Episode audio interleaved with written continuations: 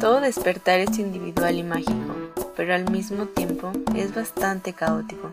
Yo soy María Guadalupe y juntos nos acompañaremos para llevar este despertar más ligero y poco a poco recordar nuestra esencia.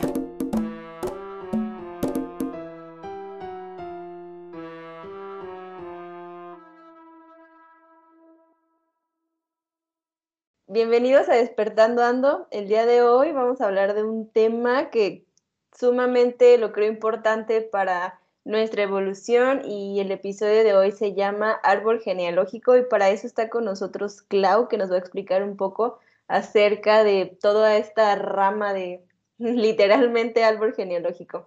¿Cómo te encuentras, Clau? Muy bien, María. Muy emocionada de estar aquí participando contigo. No, yo estoy más emocionada. Para mí es un, un honor que, que estés aquí porque desde que te conozco, siempre, y desde que te conocí, fue como de, Clau, tienes que estar en el podcast para que nos compartas esta, información. Y quiero comenzar con una pregunta. ¿Qué es para Clau el árbol genealógico? Bueno, este, para mí el árbol genealógico es el sistema familiar al que pertenecemos y este y es importante saber, observar lo que quienes están integrando nuestro árbol nuestra familia, cómo estamos posicionados en nuestro árbol.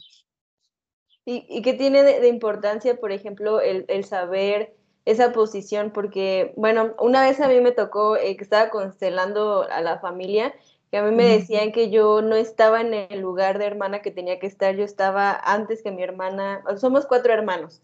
Entonces son mis dos hermanos, eh, son gemelos, es mi hermana y, soy yo. Entonces a mí me, me, me, decían, no, pues es que tú estás tomando el lugar de tu hermana y tu hermana tiene tu lugar. O sea, tú no estás tomando el papel de tu hermana, bueno, de, ser la hija pequeña. ¿A qué se debe como esa parte de que no tomas tu, lugar? Ok, mira, es que en, en, el sistema familiar, bueno, en un árbol familiar, eh, hay lugares, hay jerarquías, llamamos jerarquías. Entonces, por ejemplo, el lugar de la mamá siempre va a ser el de arriba, por ejemplo, es el de la jerarquía, el de la jerarquía mayor. Entonces, nosotros como hijos tenemos un lugar justo en el orden en el que nacemos. Eh, necesitaría tener como un poquito más de contexto a qué se refería, o sea, como saber eh, las posiciones y tener un poquito más de información acerca de lo que te dijeron cuando constelaste, porque eh, hay como muchos factores que, nos hacen tomar un lugar diferente o un lugar de sustitución. Entonces necesitaría un poquito más de contexto en, este, en ese sentido, María. Bueno, pero eh, hablando así como de, de, un tema general para no, no dar como más contexto, sino hablar como ya muy personalmente, eh, ¿qué, ¿Qué consideras tú que sea como esa, esa parte de que alguien no tome como el lugar que quiere? Por ejemplo, vamos a ponernos de ejemplo a mí, no sé, puedes eh, inventar o puedes darnos así como un diagnóstico, em, a lo mejor no preciso, pero sí algo que tengas como la idea de decir, ah, pues a lo mejor esto y esto. O sea, cuando no tomamos nuestro lugar, cuando no tenemos... Mira, por ejemplo, em, hay roles que como mamá cumplimos y hay roles que tenemos como hijo cuando em, nos, rebasamos esa jerarquía, se dice que es cuando tú como hijo tomas el papel o las acciones que debería hacer tu mamá. Entonces, te brincas una jerarquía, es cuando no estás tomando tu lugar. La mamá, aunque ya esté muy viejita, cuando, aunque tenga, o sea, los años que tenga, siempre va a ser la mamá. Y nosotros siempre vamos a, ellas, por ejemplo, ellas van a ser siempre los grandes y nosotros los chicos no podemos tomar el, papel de eh, hacer lo que, lo que haríamos como, como figuras paternas con nuestros padres. A eso es más o menos a lo que se refiere cuando no estamos posicionados en nuestro lugar. Y eso a nivel sistema familiar trae problemas, o sea, trae consecuencias en el sistema. Por ejemplo, también cuando hay este, hijos que, mm, que fallecen, que les que tienen un nombre, por ejemplo, y el siguiente hijo le ponen el mismo nombre, le decimos que es un eh, hijo de sustitución, un hijo sustituto del anterior. Aunque pareciera, por ejemplo, que de repente se olvidan de ese hijo que murió con su nombre, pero el que sigue está tomando el lugar de ese hijo, no está tomando su lugar, sino el que dejó este vacío el hijo. No sé si me explico, María. Sí, y por, o sea, por ejemplo, el hijo em, que vive, que le pone el mismo nombre, energéticamente se vuelve él, el, hijo que, que trascendió. Se vuelve, es, como el hijo sustituto, le llaman las hijos o de reemplazo, por decir. Y pues sí, porque cuando tenemos, nosotros le ponemos un nombre a nuestro hijo, ya va implícito de una carga que nosotros le estamos poniendo, ya sea que, bueno, a lo mejor por un familiar o porque nos gustó y todo, pero al, al fallecer el hijo y al que sigue, al siguiente hijo, ponerle el mismo nombre, sí, es como de darle toda esa energía o toda esa carga que ya habíamos puesto en uno en este segundo hijo. Y ahorita, bueno, que mencionas todo esto de, los nombres que tienen carga, eh, también tiene mucho que ver ¿no? con, este árbol, porque pues obviamente como lo vemos físicamente, un árbol está estructurado de raíces. Ahorita más adelante me gustaría que, nos explicaras un poco de cómo, cómo está estructurado el árbol genealógico, pero por ejemplo, cuando un familiar eh, tiene, tiene ancestros que se llamaron, eh, por ejemplo, en, en mi caso, Marías Guadalupe, hay, híjole, habemos muchas, eh, vivas todavía somos muchas y la verdad no sé si ya trascendidas son muchas. ¿Nos puedes contar un poco sobre qué tan pesado se vuelve cuando muchos eh, ancestros, muchos familiares tenemos ese mismo nombre? Sí, pues mira, es que, por ejemplo, la, el origen de tu nombre está en alguien, por ejemplo, en una bisabuela, por decir. Entonces, si a ti te pusieron o a, la siguiente generación, a tu abuelita o a tu mamá o, a alguien más le pusieron un nombre en honor a, sí, les, estamos hablando todas las cargas, cuando hay una intención, pues. Entonces, eh, muchas características de la primera persona que se llamó así van heredándose a las siguientes. Y bueno, es como, eh, el, vamos a decirlo así, el, el costalito que, que traía la primera persona que pasó a la segunda más el costalito que le pueda poner esa segunda a ese costalito y así, o sea, así se van sucesivamente. Hay características que son similares en todas las personas que llevan el mismo nombre en un árbol genealógico.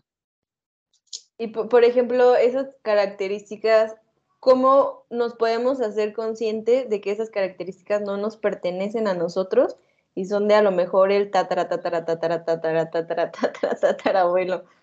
Pues es que la cosa es que cuando ya hay una intención en el nombre que te pusieron, sí te pertenece.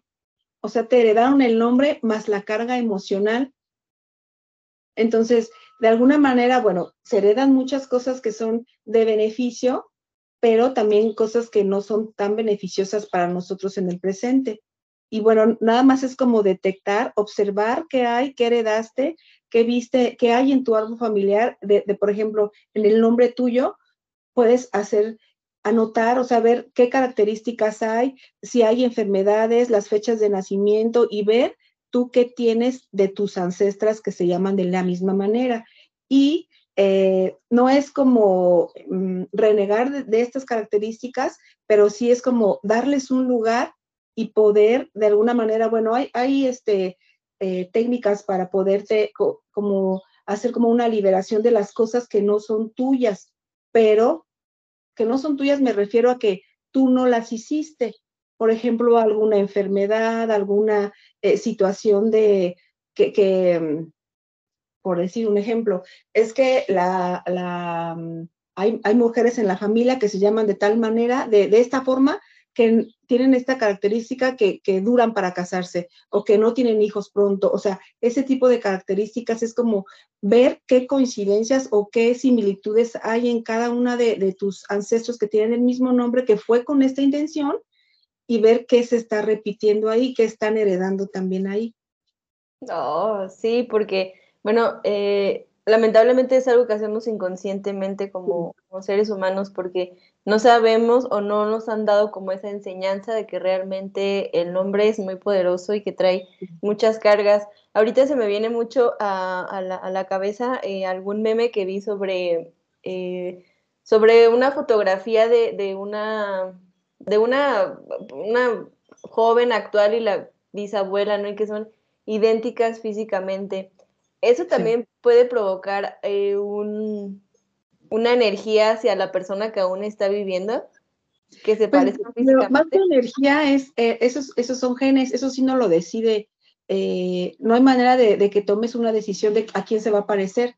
Eso sí es genéticamente en lo que sí es, heredamos y tienes toda la razón, no nos dicen, y hay, por ejemplo, familias que, que tienen el mismo nombre, los hombres, o sea, el, el primogénito de cada familia se llama así, tienen un nombre similar, entonces, pues no sabemos hasta qué punto pueda ser de beneficio o que no sea tan cómodo para ellos, porque sí, como hay gente que es como muy próspera, exitosa o que están muy, muy sanos, y que heredan el nombre y pues bueno, es como un beneficio, pero también hay personas que tienen en sus ancestros cosas que ni siquiera sabemos porque pues ya son de otras generaciones, muchas generaciones que, que si son situaciones fuertes que afectan el árbol familiar, muchas veces se ocultan y al poner el nombre en honor a esa persona que hay un secreto ahí de por medio, pues imagínate, hay personas que ni siquiera saben por qué están pasando por lo que están pasando en la actualidad.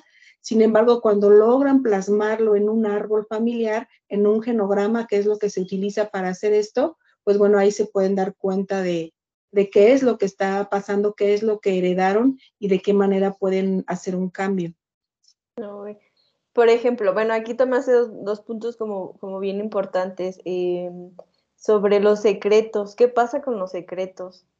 O sea, pues, Dime, dime. Disculpa, ¿qué pasa cuando un secreto realmente no es revelado y ese secreto muchos habitantes de la familia lo saben, pero no sale a la luz? Pues mira, según, eh, bueno, lo que en donde yo he estudiado esto de los, de los genogramas y todo esto de cómo cómo afecta a María es en algo que se llama psicogenealogía. Entonces, ahí nos dice que es como muy importante observar tu árbol familiar y saber lo más que puedas cuando hay situaciones que no pueden ser resueltas, porque entonces cuando no hay una explicación para que algo, que dices tú, ¿por qué está pasando esto en esta familia si no, no tiene nada que ver con ellos? Entonces es como irse generaciones más arriba para ver qué hay.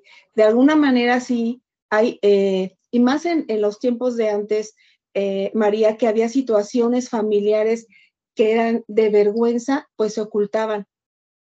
Y aunque esa generación sabía o la menor gente sabía, las siguientes generaciones ya no lo sabían.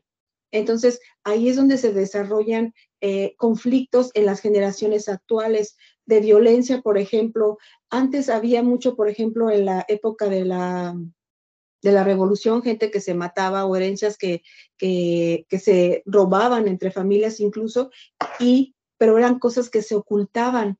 Entonces, pasan, estos secretos pasan de generación en generación y va habiendo situaciones que se van presentando que no hay una explicación hasta no tener la mayor información posible. En psicogenealogía manejan tres generaciones. Hay, hay este, em, Em, ramas de, esto que abarcan o se van hasta la octava generación, pero ya es muy difícil, si en unas, si en, tres generaciones es difícil saber, imagínate en ocho. Entonces es como, eh, si de plano no podemos tener acceso a esa información, eh, utilizar como técnicas que son universales para sanar esta situación que yo tengo con los ancestros. Pero también es algo, algo que es muy importante, María, es observar tu árbol para saber, no para cargar, porque cuando nos cargamos nuestro árbol, nuestra historia familiar, pues así en automático lo volvemos a repetir.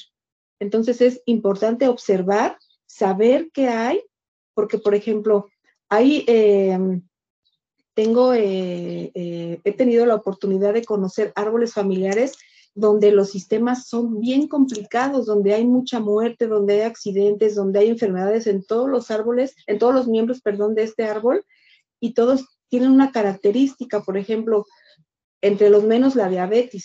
Entonces, es como irnos al origen de qué es lo que está haciendo que ese árbol tenga esta enfermedad. Por ponerte un ejemplo, María, no sé si me explico. Sí, sí, sí, totalmente.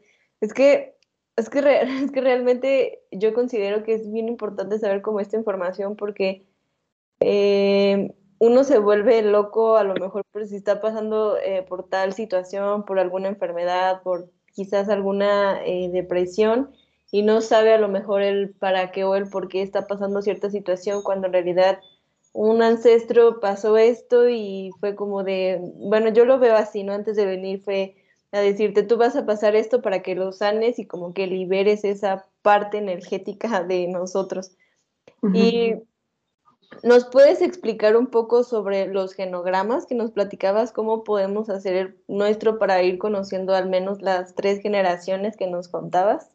Sí, mira, como, como yo los hago, eh, bueno, a nosotros nos enseñaron una técnica, pero para que sea más fácil de, hacer para cualquier persona, o sea, que mis hijos o, o más fácil, nuestros, mis pacientes, por ejemplo, es, vas a poner tu nombre en el centro de una hoja, tu nombre y, por ejemplo, pones tus papás, bueno, en este caso tú no eres casada, pero en un matrimonio es el nombre de la persona y se circula, se hace doble círculo o doble cuadrito para que identifiques qué es tu nombre. Entonces, y de ahí ya te vas a poner a tus hermanos, te vas a poner a tus papás. Mira, lo, lo ideal es como hacer el árbol de tu mamá y el árbol de tu papá. Por ejemplo, tú que eres una persona soltera. Y de ahí, tus hermanos si tus hermanos tienen parejas, tus, tus sobrinos, así es como irlo formando en escalones, como en generaciones, por, por decir, María.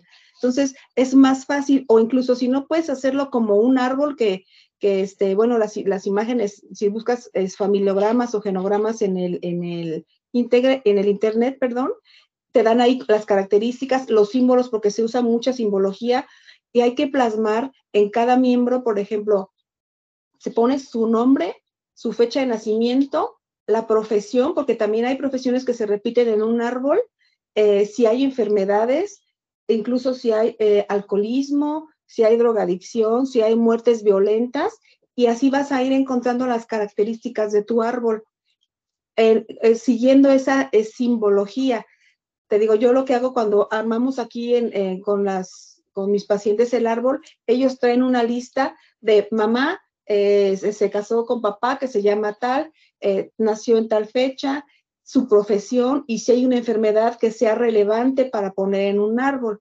Y aquí armamos el árbol, que no, no es difícil, si es como, eh, como nada más familiarizarse con la simbología y ahí va arrojando incluso hay quienes usan colores también para ir detectando si hay una enfermedad, por ejemplo, diabetes, que en todos los miembros que hay una diabetes poner un, símbolo de que, te, a ti te familiarice con esa enfermedad, pero ya es como muy personal, sin embargo, la simbiología sí es universal para todos los árboles.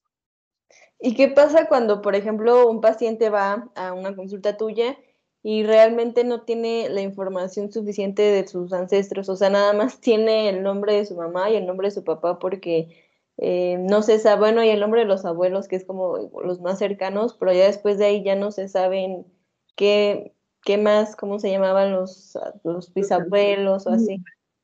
Sí, mira, sí pasa este, que tengan información de sus papás y sus abuelitos, nos faltaría una generación arriba. Sin embargo, la información que se tiene siempre aporta, María, siempre da información porque hay cosas que desde si tú te pones a ver la, mm, la familia de mi mamá y la familia de mi papá, hay características que se repiten en la siguiente generación.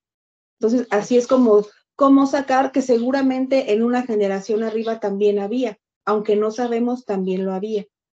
No, o sea, es que es básicamente como si fueras cargando, ¿no? Es que siempre yo lo veo así, siempre que se mencionan a los ancestros y siempre como que hay algo atorado, siempre lo veo así como eh, algo que te están pasando como para que tú mismo lo, lo, soluciones. Y esa parte de cuando tú logras entender como esas, esos bloqueos que tienen entre los árboles, entre ancestros, entre familia, los conflictos, los secretos, cuando tú logras descubrir em, esa parte y logras mm, como desbloquearlo, no sé si se lo puede llamar así, ya se puede decir que, por ejemplo, yo ahorita que no tengo hijos, tengo hijos y ellos ya no pueden como repetir todo eso que a lo mejor yo estaba repitiendo. Sí, si tú lo haces consciente y, lo, y dejas de repetirlo, sí. Cuando, cuando uno lo hace consciente, María, eh, le quitas ese, esa carga que dices. Y es bien sencillo porque tú puedes decir, es que ¿por qué pasa esto? Y a lo mejor tú sabes pero si empiezas a observar el árbol, dices, ah, aquí se repite y aquí se repite, entonces seguramente lo estoy repitiendo y tú haces algo diferente, eh, de alguna manera eh, liberas a las siguientes generaciones a que hagan eso, o sea, a que, a que carguen con ese peso.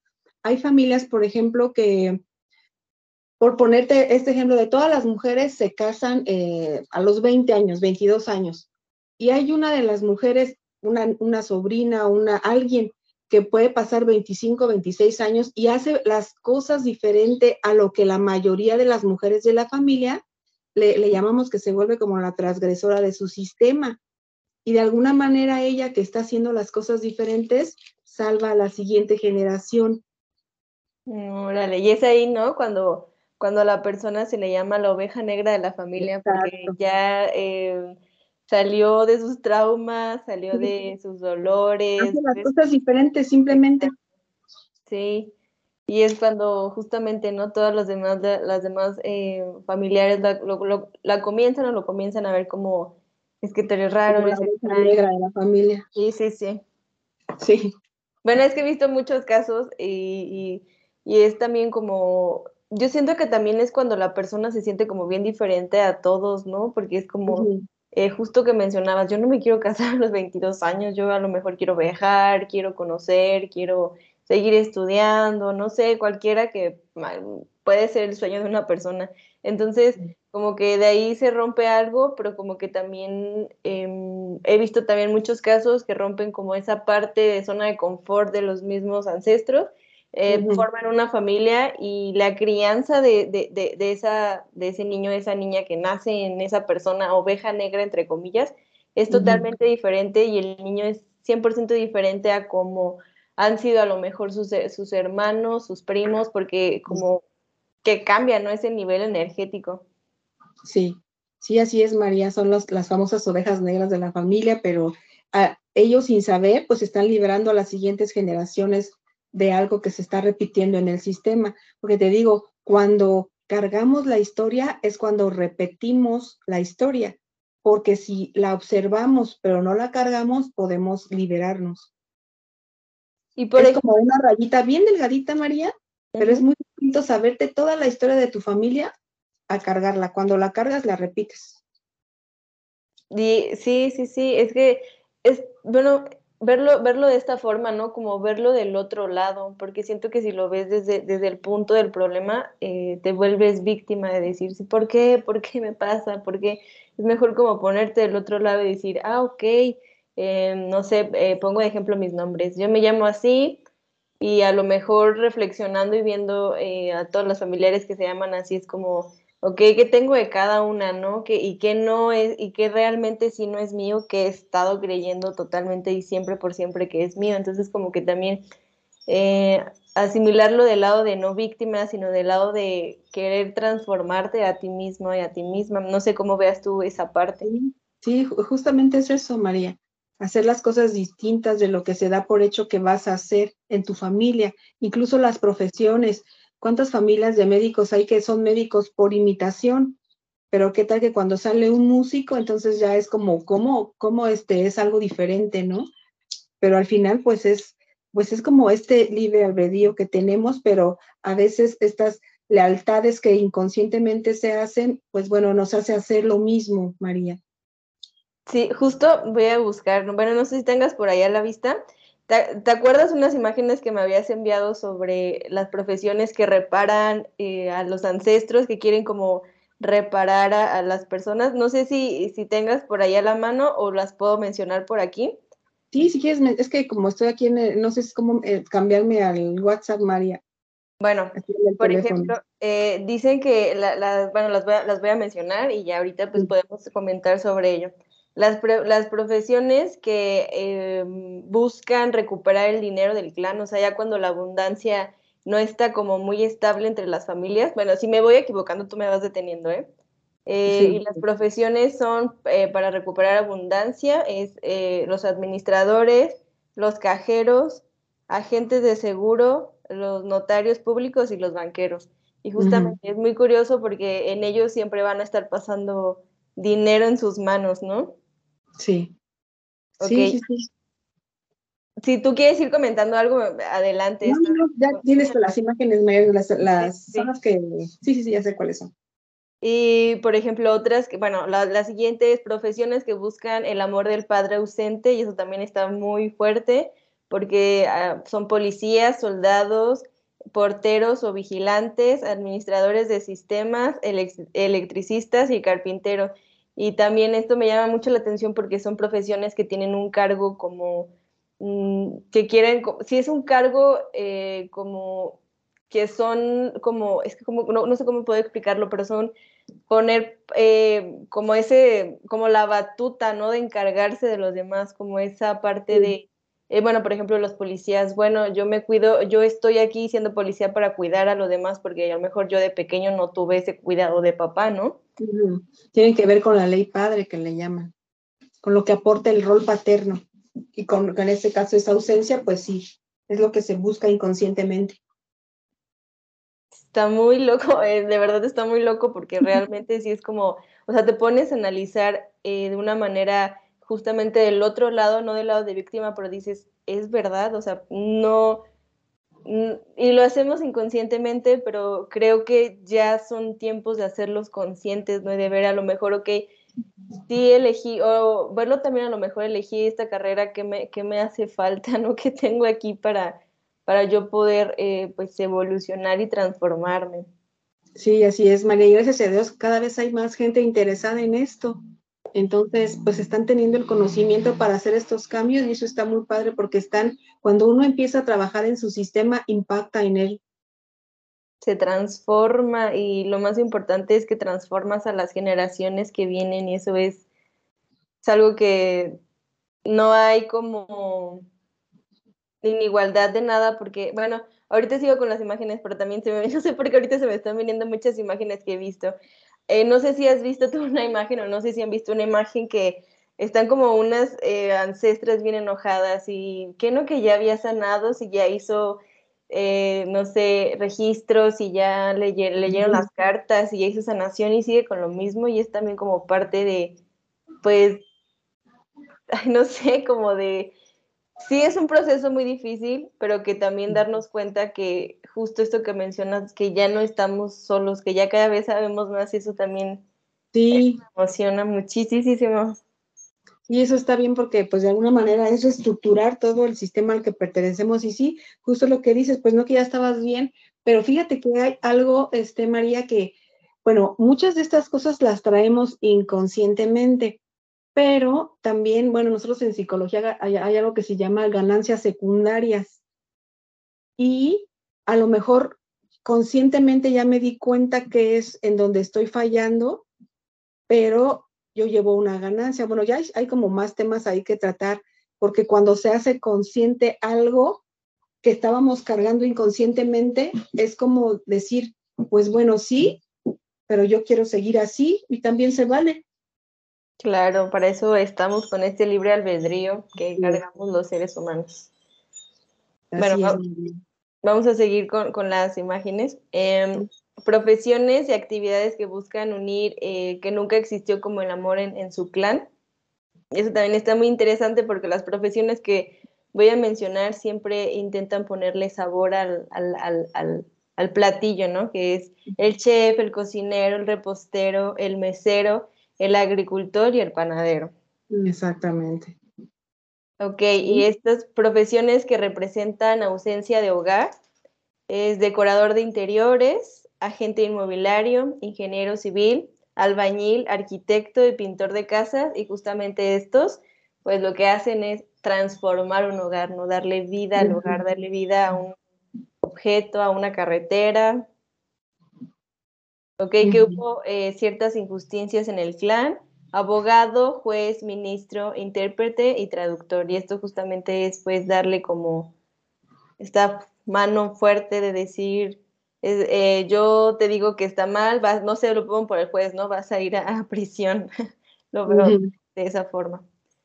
Eh, la, ausencia de alegría en el clan, es músico o, cantante, pintor, artista, actor, comediante, payaso, florista y cirquero. justamente se me viene mucho que estas em, actividades, estas profesiones son darle como vida, darle ese sentido de alegría que a lo mejor no tuviste de, de, tu clan, de tus padres, ¿no? Eso está, muy bueno. Fíjate, María, que no, puede ser que no sea tanto de tus padres, pero a lo mejor sí de tus abuelos o tus bisabuelos. Recuerda que esto es hasta tres o cuatro generaciones.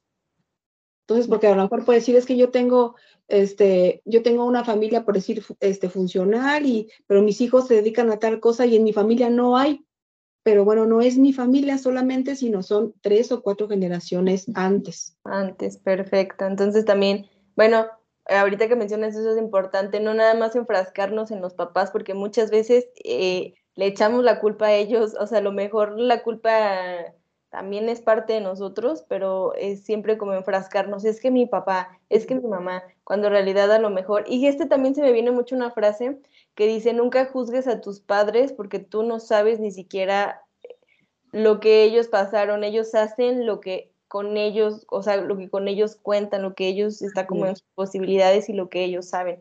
Entonces también lo que aprendieron también y depende cómo ellos también vivieron. Exactamente. Ok, em, profesiones donde busca impedir la separación del clan es costurera, sastre y tejidos. Eh, ok, ausencia de amor materno, nutricionista, veterinario, ingeniería en alimentos, entrenador de perros, químico y ecologista. Em, sí. Ok, profesiones y actividades que reparan el daño causado por los ancestros o a, otras personas. Eh, pues puede ser los, bueno, las personas religiosas, que eso se basa como en eh, sacerdotes, todas esas partes, los curanderos, las brujas, eh, los terapeutas holísticos y los voluntarios sociales. Entonces, esas son como algunas de las que me pasaste y se me hace como bien interesante y cómo lo analizas conscientemente, decir si es cierto. O sea, por ejemplo, a mí me va esta parte de, de, último, como esa, como de limpiarnos del terapeuta holístico, es como de sí, o sea, es como esa necesidad inconsciente que quieres hacer que el otro esté bien porque a lo mejor, a lo mejor tú no la viviste bien y a lo mejor inconscientemente no sabes que tus ancestros tampoco la, la, vivieron bien y está como bien interesante. No sé eh, cuál es tu opinión sobre estas imágenes. Justo así, o sea, es eso, pero sí quiero este como uh, recalcar que no necesariamente se dio en tus hermanos y tus papás. Puede ser, pero habría que revisar generaciones, o sea, hasta la tercera o cuarta, porque dices, no, es que yo estoy súper bien, o sea, eso no, no tiene por qué ser así, y te vas una arriba y no tampoco, pero si te vas una arriba, seguramente ahí hay algo. O sea, es como, eh, como lo que tú estás diciendo, no es que responsabilicemos a nuestros papás o a nuestros abuelos, sin embargo, fue una forma de vida que ellos también aprendieron de alguna manera y bueno, es lo que estamos repitiendo o reparando en este, en este caso. Sí, y es que sí está, o sea, bueno, eso también se me hace muy importante porque yo la verdad por años sí viví juzgando mucho a mis padres, de verdad, y ahorita lo puedo abrir abiertamente porque es algo que ya viví y sé que a lo mejor muchas personas en este momento lo están viviendo. Entonces, yo vivía juzgando mucho a mis padres por su separación, yo tengo padres divorciados, entonces fue como esa parte de, em, de juzgarlos, pero en realidad a lo mejor ellos solamente estaban siguiendo lo que otros ancestros estaban viviendo y eso era lo que ellos sabían y, y, todo también es perfecto porque creo que también eh, esta parte que no es de nosotros nos sirve para, como lo hemos mencionado, romper esa, ese hilo tan transparente que está en, en nosotros.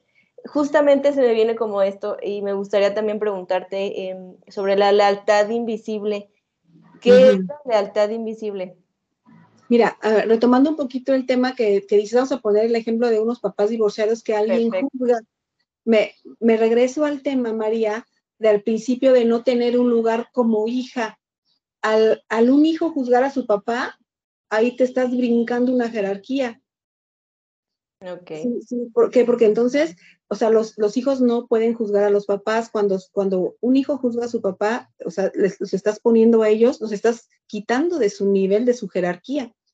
Entonces, cuando ahí el sistema de esta persona tiene problemas. Sin embargo, bueno, si lo puedes ver desde que ellos son tus papás y los problemas de tus papás son de ellos, la, la, ellos el rol que van a cumplir con el hijo es el de papás. juntos o separados, pero el rol ahí va a estar. Pero cuando uno como hijo los juzga, ahí uno se brinca la jerarquía. Ahí es lo que, ahí ese es como un claro ejemplo de, del que decías que no está ocupando su lugar. No podemos hacer eso. Siempre es, en, más que juzgar, es entender y dar un lugar a lo que ellos están haciendo con nosotros, porque bueno, como bien dijiste, ellos lo aprendieron de esa manera y por algo pasaron así las cosas. Y lo que dices de las lealtades, bueno, esto se hace mucho con esto que, que te ponía el ejemplo de las mujeres que llegan a cierta edad y se casan todas, o eh, mujeres que en determinado momento les da por decir eh, miomas, miomas en su matriz, porque también esto se repite, pero ahí es, por ejemplo, esta lealtad oculta que estoy repitiendo yo de mi ancestro, de mi familia, de qué es lo que...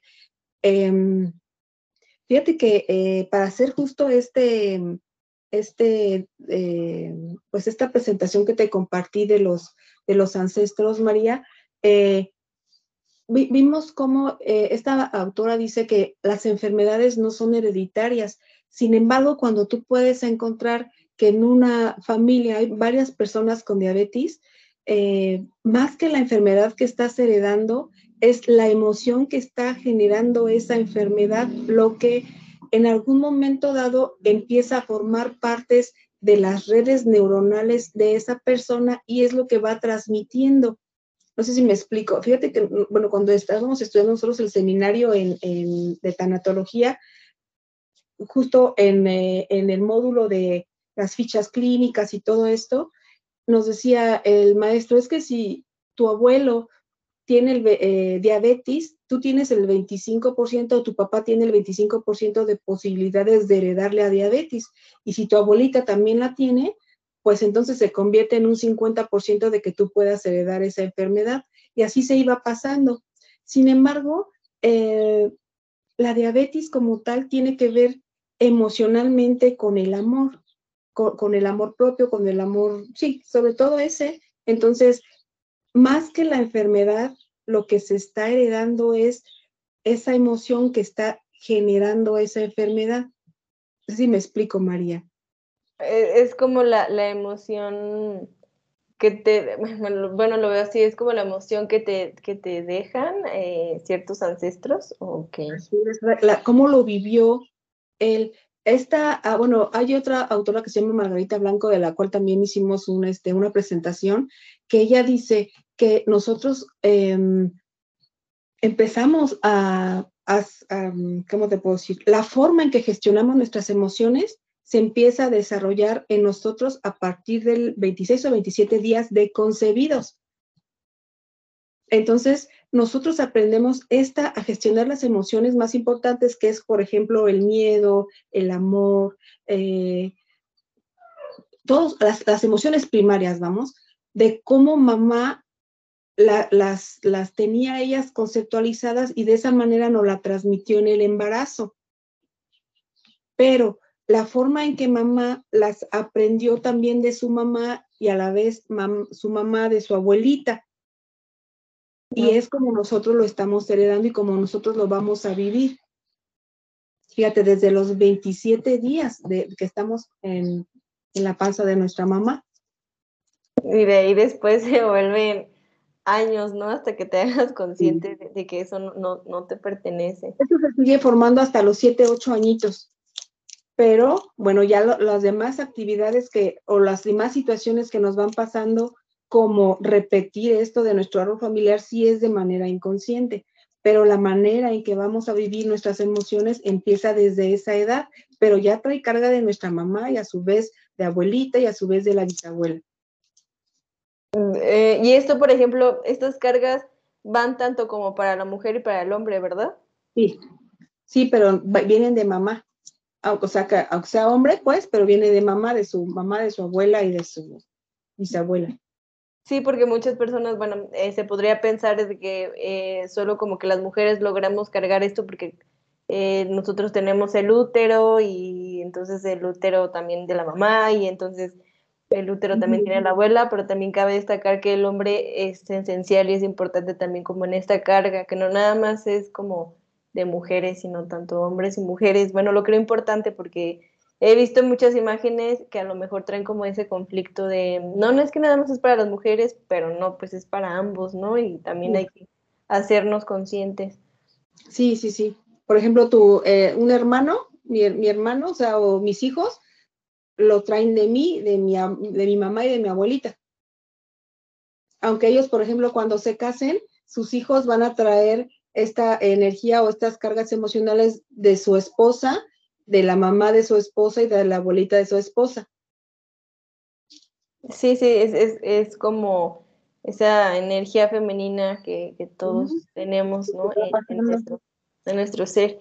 Eh, bueno, me gustaría como retomar un poco acerca de, de, de, del lugar que no, que no tenemos. ¿Cómo, cómo podemos eh, aparte de hacernos consciente, eh, o cuál es otra forma, otra manera de, de, ponernos en ese lugar de decir, ok, bueno, pongo mi ejemplo. Eh, yo estoy tomando el, el, de mi hermana y, yo, pues yo soy la menor. ¿Cómo, cómo puede mm, hacer? O sea, se pueden a través de meditaciones eh, o, o, alguna herramienta para decir, ok, esta soy, aquí estoy, ya me pongo en mi lugar. Mira, hay varias este, técnicas una de ellas es, por ejemplo, las constelaciones familiares. Yo, la verdad, yo no sé cómo funcionan, pero sí sé que, que se mueven cosas en el sistema cuando, cuando se hacen las constelaciones. He tenido la oportunidad de participar y sí veo, o, sea, incluso de, de, participar, de tomar el, el rol de alguien que, que me pide que, que participe como su mamá o como su hijo o como una enfermedad a veces en, el, en, la, en esta constelación. Y sí, de manera inconsciente los movimientos que se hacen en una constelación tienen que ver con el sistema de la persona.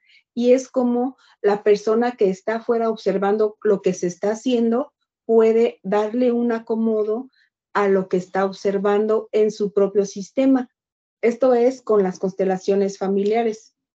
Y hay algo, otra, otra cosa que se llama biodescodificación, que también utiliza mucho esto, es saber tus ancestros, observarlos y ver que se está repitiendo. También hay algo que se llama eh, la terapia familiar sistémica, que también o sea, está enfocado todo a esto, a las generaciones, a los, a los familiogramas sobre todo, al, al lugar que ocupamos en cada uno.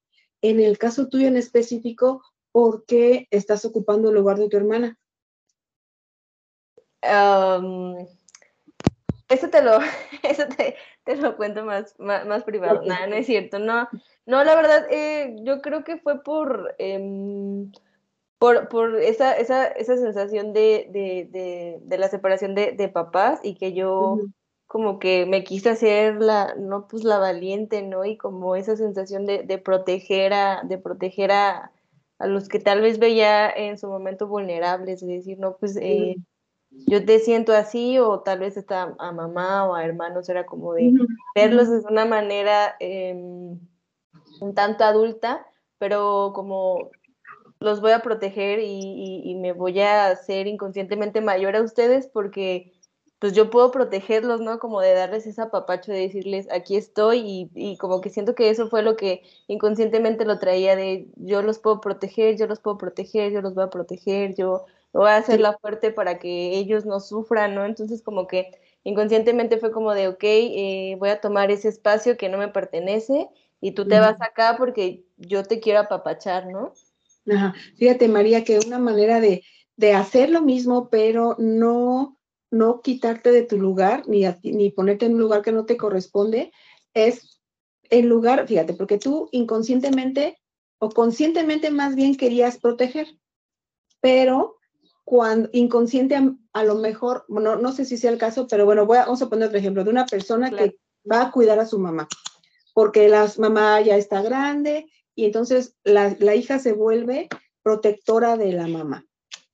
Pero entonces, si la, la, hija dice, es que yo tengo que proteger a mi mamá porque ya no hay nadie más o mis hermanos no quieren y yo lo tengo que hacer, ahí es cuando te vuelas, te, pasas en, a, una, a un lugar que no corresponde. Y aparte, te cargas la historia de tu mamá. Pero si tú cambias el tengo que hacerlo, porque de todas maneras lo vas a hacer, Pero si tú cambias el tengo que hacerlo por decir, tengo la oportunidad de hacerlo, ahí no se mueve nada, porque le das un contexto diferente y ahí no te estás brincando ninguna jerarquía ni le estás quitando el lugar a nadie.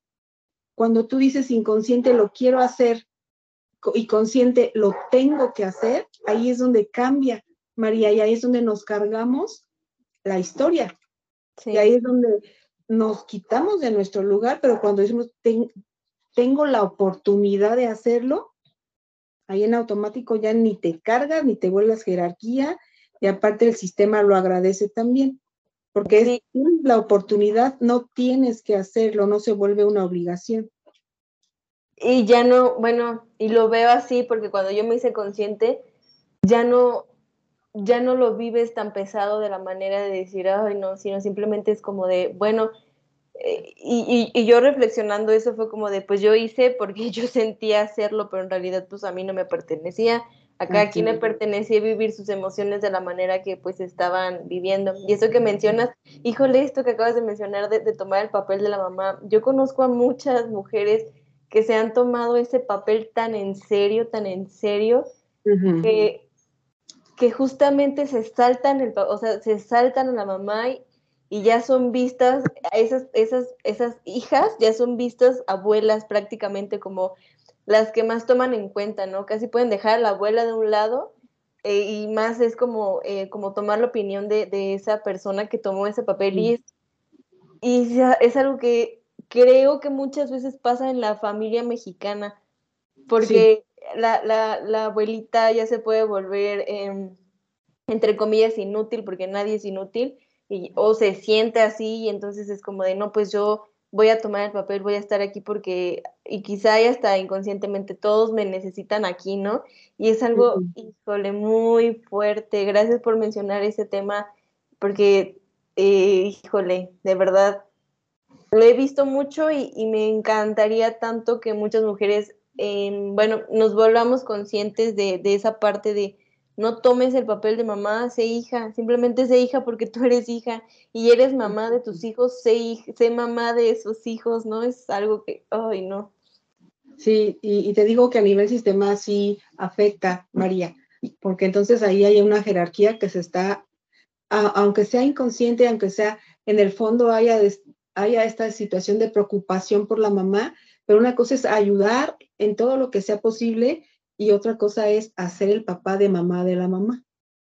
Y sí, y es algo cuando ya se vuelve, como, como, que siento que ya la, e, en, esa, en, esa, en esos papeles ya se vuelve como un caos la familia, porque como que siento que se vuelve disfuncional y se vuelve como, eh, como que em, lo veo como, ¿y, ¿y, quién soy yo, no? Y el otro también como de, ¿y luego cuál es mi lugar? Y entonces también es importante sernos muy, muy, muy consciente de ellos y trabajar con esa con esa parte de, ser hijo cuando eres hijo y, ser mamá cuando eres mamá, no cuando quieres tomar el papel que no es tuyo. Entonces, no te corresponde.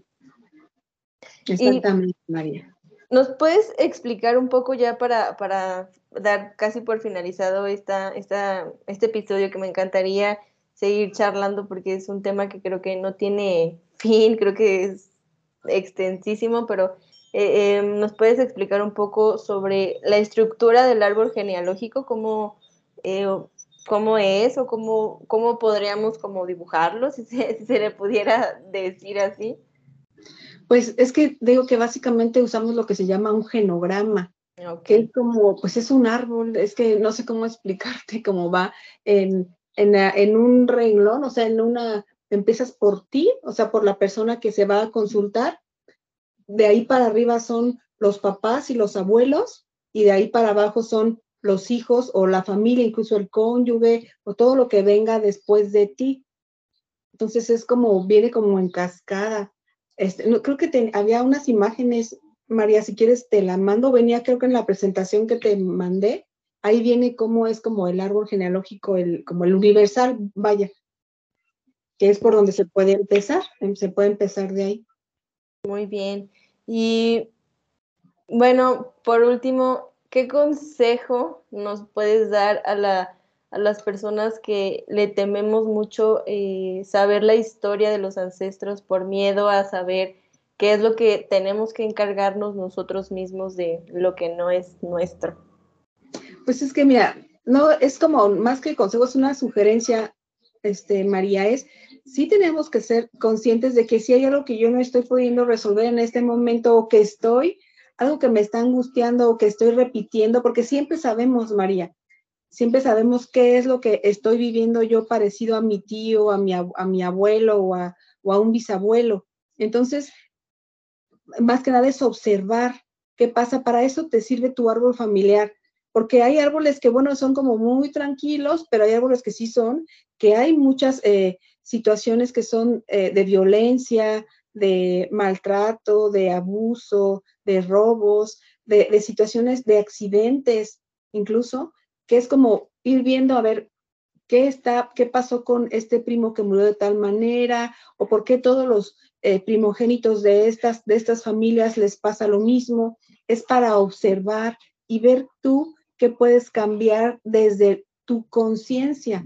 Más que nada es para eso, María, es observar qué pasa en tu historia para no repetirla, porque bueno, hay casos muy terribles que incluso enfermedades que puedes saber, o sea, qué está pasando aquí, por qué están así. Incluso, fíjate, María, hay sistemas que son complicados, que se juntan con sistemas complicados e imagínate qué va a dar por resultado.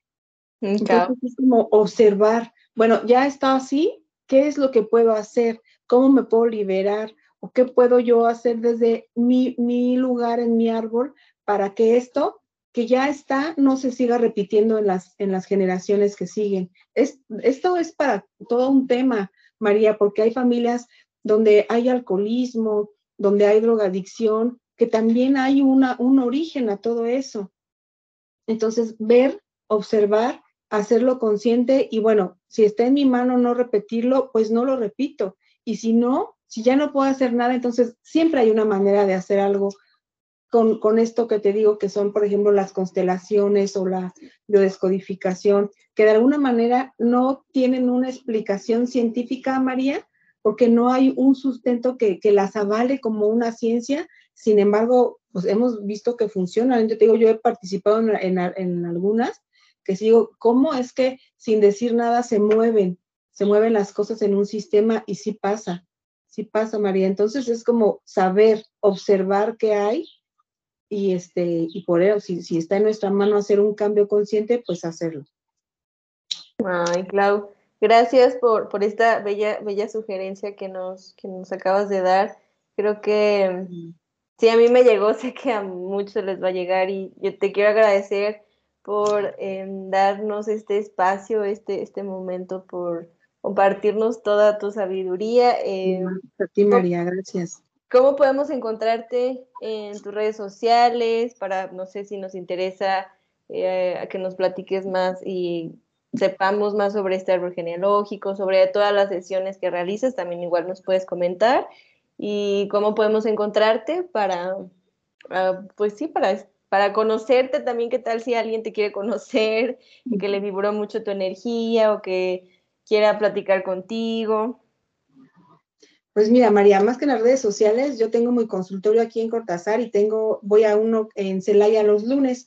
Tengo, tenemos una página en Facebook que se llama Meraki, es de tanatología, porque eh, pues lo que yo hago es, yo soy tanatóloga y es a, lo que en realidad esto es lo que más me gusta hacer, la tanatología. Sin embargo, bueno, dentro de la tanatología, pues encontramos también esta, esta manera de, que, de darle un lugar a, las situaciones en las que estamos pasando, porque bueno, siempre estamos experimentando pérdidas. Y bueno, en, en, algunas, cuando ya no hay como una explicación, bueno, nos vamos más allá, que es cuando empezamos a ver los árboles.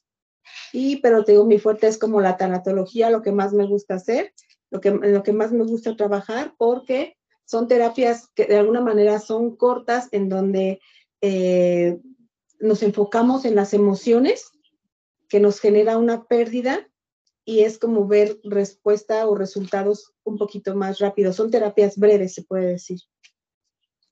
Perfecto. Entonces, eh, también si estás pasando por algo fuerte, te recomiendo mucho a Clau, de verdad Em, gracias, María. Su energía es muy, muy bonita y es un ser muy, muy hermoso. A mí me, siempre que, que, la veo me, me llena esa vibra tan bonita que ella, que ella es, así que 100% se la recomiendo y te agradezco, Clau, por tu espacio. María, cuando quieras. Un gran, gran abrazo. Hablamos igual cuando quieras de, del niño interior o de la tanatología que te digo que, que conociendo la, la, sobre todo esto, María, sabiendo los, por los procesos que tenemos que pasar cuando tenemos una pérdida, puede ser un poquito más o menos difícil para nosotros, más reconfortarte ir saliendo de estos procesos. Y como, como dice una frase, ¿no? Unidos hacemos la fuerza. Mientras más busques a más personas para que te ayuden eh, con herramientas y saques, drenes todo lo que ya no sirve en ti, más justo como mencionábamos, vamos a hacer más y todo se va a volver como más relevante de la vida. Sí, así es, María. Muchas gracias, María.